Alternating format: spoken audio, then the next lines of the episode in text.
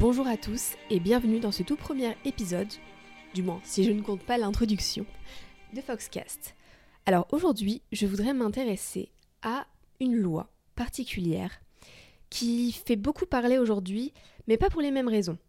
Je parle bien sûr de la loi de 1905 sur la séparation de l'Église et de l'État. Je ne sais pas si vous l'avez vu, mais ce documentaire a fait beaucoup de bruit. Je parle du documentaire de Zone Interdite sur la radicalisation dans le nord de la France, mais également à Marseille. Donc je pense que cette loi est importante. Euh, d'ailleurs, elle ne fonctionne pas que pour l'islam. hein.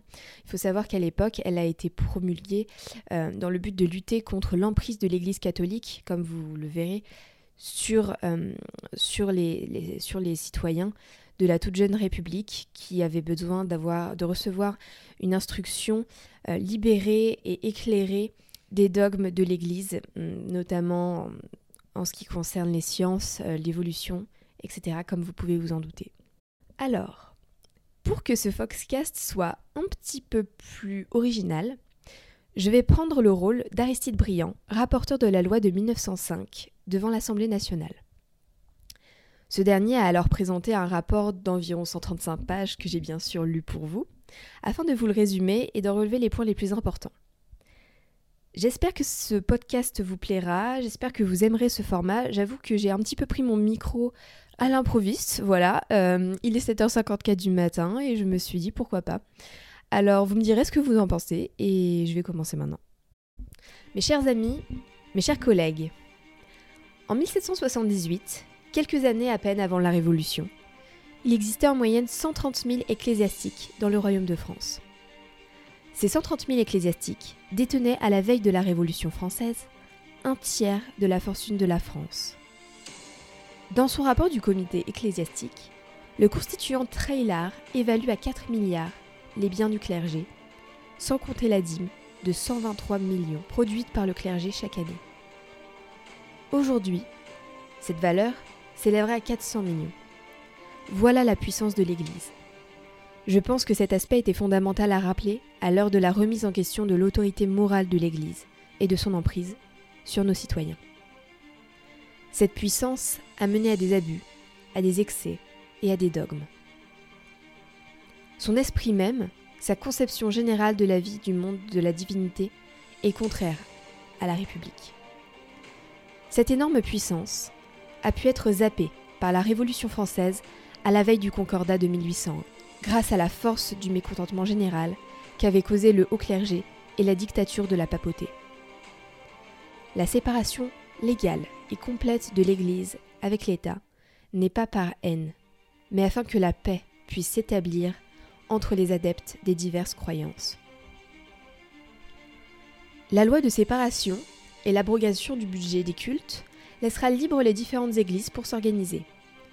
Nous savons que l'Église catholique suit une hiérarchie monarchique, par exemple, contrairement à l'Église protestante, qui, elle, préfère une constitution démocratique. Les forcer à adopter un régime contraire à leurs traditions et leurs besoins serait une mesure d'oppression, et ce n'est pas ce que nous voulons. Aujourd'hui, l'enseignement dispensé par l'Église n'est pas en accord avec l'école républicaine et sa culture uniforme, générale, nationale. Selon les mots de mon collègue Émile Combes, nous refusons de nous courber sous un enseignement quelconque, de nous soumettre à un symbole, d'abriter derrière une croyance les doutes de notre intelligence. Tout ce que nous demandons à la religion, et nous avons le droit de lui demander, c'est de s'enfermer dans ses temples, de se limiter à l'instruction de ses fidèles et de se garder de toute immixtion dans le domaine civil et politique. L'esprit de la liberté doit présider aux questions religieuses dans la République et plus précisément aux relations entre l'Église et l'État.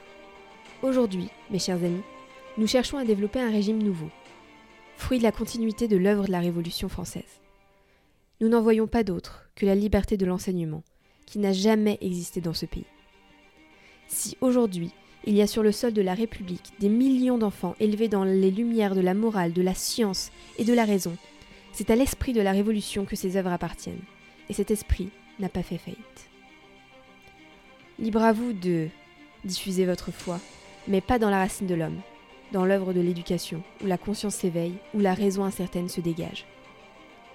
Afin d'habituer les enfants, non pas à un dogme, mais à l'habitude de la vérité et de la raison. Ce que vous avez du mal à concéder, mes chers amis, c'est que cette loi est libérale. Elle commence par proclamer un principe que vous n'avez jamais accepté, le principe de liberté des cultes. Or, le Parti catholique ne comprend la liberté de cette manière que d'une seule façon. Il veut la liberté pour lui, et non pas pour les autres. S'il y a réellement une grande force de l'Église, elle n'a rien à redouter de cette séparation. Elle s'adaptera, sans peine, au régime nouveau, qui, ne faisant rien pour la protéger, ne doit rien faire non plus pour la détruire. Mais, si toute la force de l'Église est dans l'État, c'est qu'alors l'Église est appelée à disparaître. Voilà pour ce petit euh, jeu de rôle, j'espère que euh, cela vous aura plu. J'ai décidé de relever seulement les aspects plus légaux qui ramenaient plus à la loi, au droit. Par exemple, j'ai laissé de côté le concordat. Voilà, donc si vous voulez que je revienne sur l'aspect historique euh, de l'évolution des relations entre l'Église et l'État, n'hésitez pas à me le dire, je me ferai un plaisir de vous résumer tout ça. je vous ai exposer les principaux arguments en fait qui ont été mis en œuvre en 1905 pour faire promulguer cette loi. Ça a d'ailleurs été un succès parce que en fait Aristide Briand était un député qui était modéré.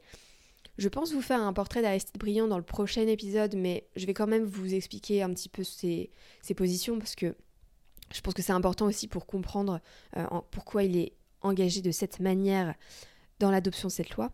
Aristide Briand était athée, euh, il n'était pas anticlérical, c'est important à saisir. Aristide Briand était donc athée, mais modéré. Il a donc fait adopter un texte de compromis, car il souhaitait attirer à la fois les votes de la droite catholique, mais également ceux de l'extrême gauche. Ça a été un franc succès, la loi a été adoptée et promulguée en 1905. Donc cette loi de 1905 a été fruit de quelques réformes, mais pas si nombreuses que cela si on regarde. Euh, il y a une réforme en 1907, mais également ces dispositions ont été intégrées dans la Constitution donc, de 1958. J'en ai fini avec cette loi de 1905. J'espère que ce petit épisode un peu improvisé vous aura plu.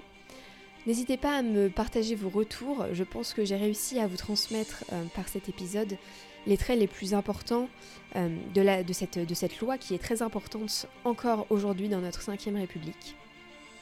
Si je dois résumer en quelques mots cette loi de 1905, je pense que je dirais qu'elle prône la liberté de culte, la liberté de conscience et la liberté d'enseignement.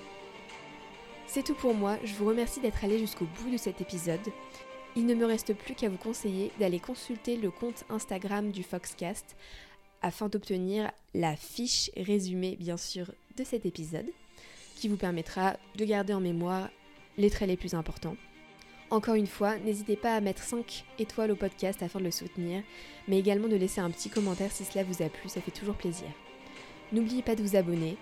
Moi, je vous dis à très bientôt sur Foxcast.